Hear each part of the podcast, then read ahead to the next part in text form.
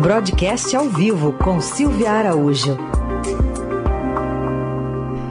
Hoje a Silvia Araújo está nos nossos estúdios e você pode privilegiar ela assistindo a nossa live no Facebook. Ela está aqui no meu canto direito. Tudo bem, Silvia? Bom Oi, dia. Carol, bom dia. Tudo bem? Oi, Raíssa. Oi, bom dia.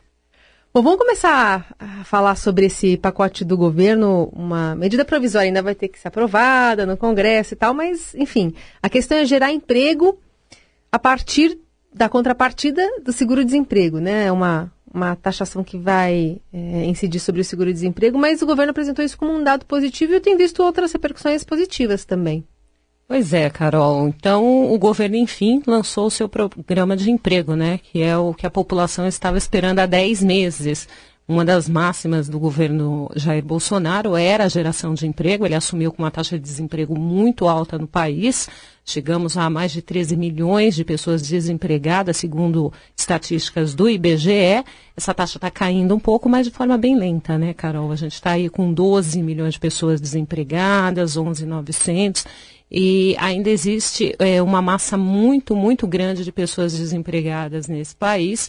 E esse programa do presidente Jair Bolsonaro vem tentar dar um alívio para algumas pessoas. A geração esperada até 2022, até o final do governo Bolsonaro, é de 1 milhão e 800 mil empregos. São poucos empregos ainda, né?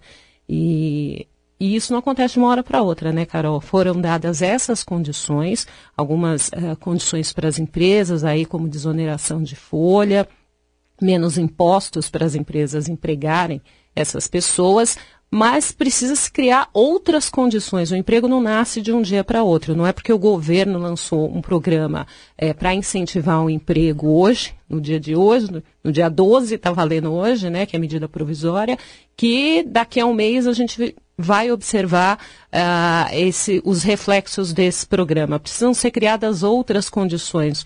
Você precisa ter uma expectativa de que o país vai crescer para a empresa poder empregar e para poder produzir, porque você precisa produzir para vender internamente, dependendo das empresas que estão mais ligadas ao consumo interno, e tem as empresas que estão mais ligadas para exportações. E até no caso das exportações, né, porque o mundo está encolhendo. Então, precisa se criar aí as condições, uma expectativa positiva, o empresário tem que ter essa expectativa positiva, para aí sim chamar esse pessoal para dentro das empresas começar a produzir e girar a máquina da economia, né?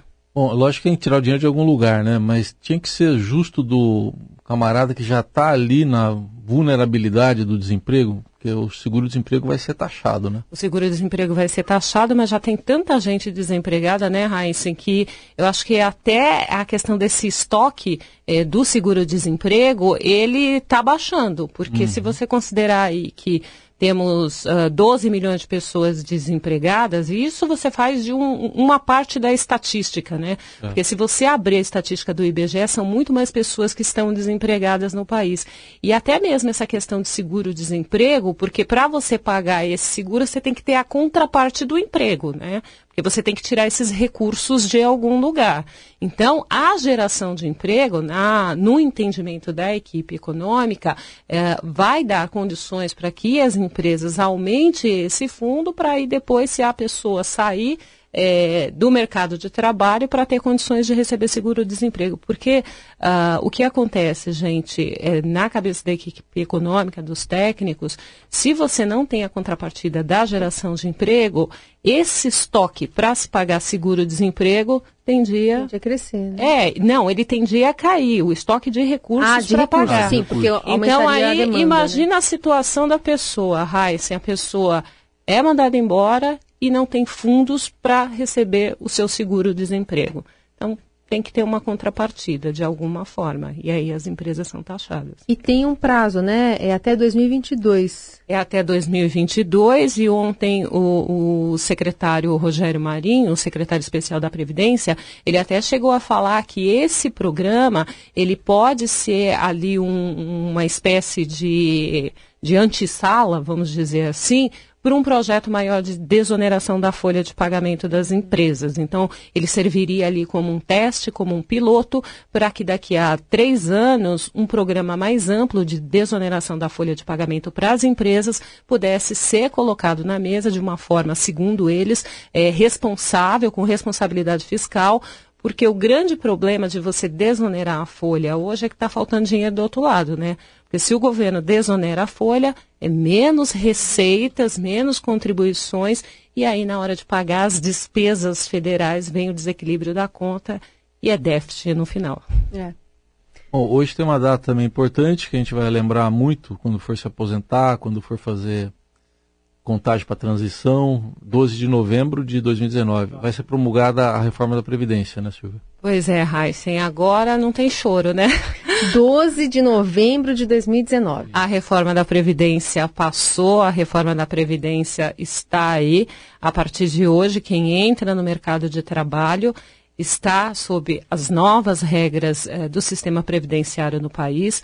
Foi muito difícil de fazer essa reforma da Previdência, ela foi tentada lá no governo Temer, né? Não fosse aquele 17 né, de abril, não, 17 de maio, o dia maio. da delação eh, do Joesley é, o governo Temer teria até feito parte dessa reforma, né? A gente vê que a essência dessa reforma, falou-se, falou-se, fez contas, contas e contas, mas a essência da reforma foi a reforma que foi proposta lá pelo governo Michel Temer. E o grande avanço dessa reforma, segundo os especialistas, está na questão da idade mínima. Hoje você tem uma idade mínima para se aposentar no país. Existiam muitas críticas que as pessoas se aposentavam muito cedo no Brasil, né?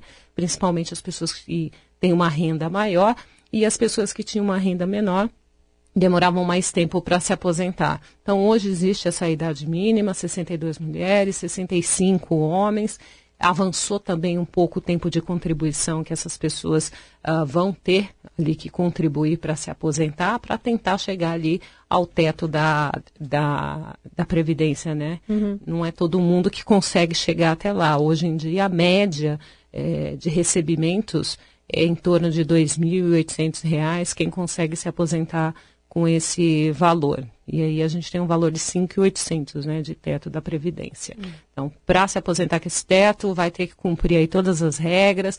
No portal do Estadão tem hoje uma matéria legal mostrando todas as regras de transição. São várias, né, que você vai se encaixar ali. Porque você que já está no mercado de trabalho, você que está prestes a se aposentar, entra lá no portal, vê onde você se encaixa para saber quantos anos e qual, qual o pedágio que você vai ter que pagar para poder se aposentar. E tem a calculadora também que é bem interessante. Eu já fiz meu cálculo, você já fez? Não, eu não quero saber disso agora. Vai demorar um pouco para mim, então eu prefiro chegar mais perto assim, aí eu começo a, a pensar nisso. Muito bem, esse é a Silvia Araújo, hoje ao vivo aqui no Jornal Eldorado, falando sobre a promulgação né, da reforma da Previdência e também sobre esse pacote do governo que fala sobre como inserir né, os jovens, especialmente no mercado de trabalho, pelo menos até 2022. Obrigada, viu, Silvia? Tchau, gente. Até, até mais. mais.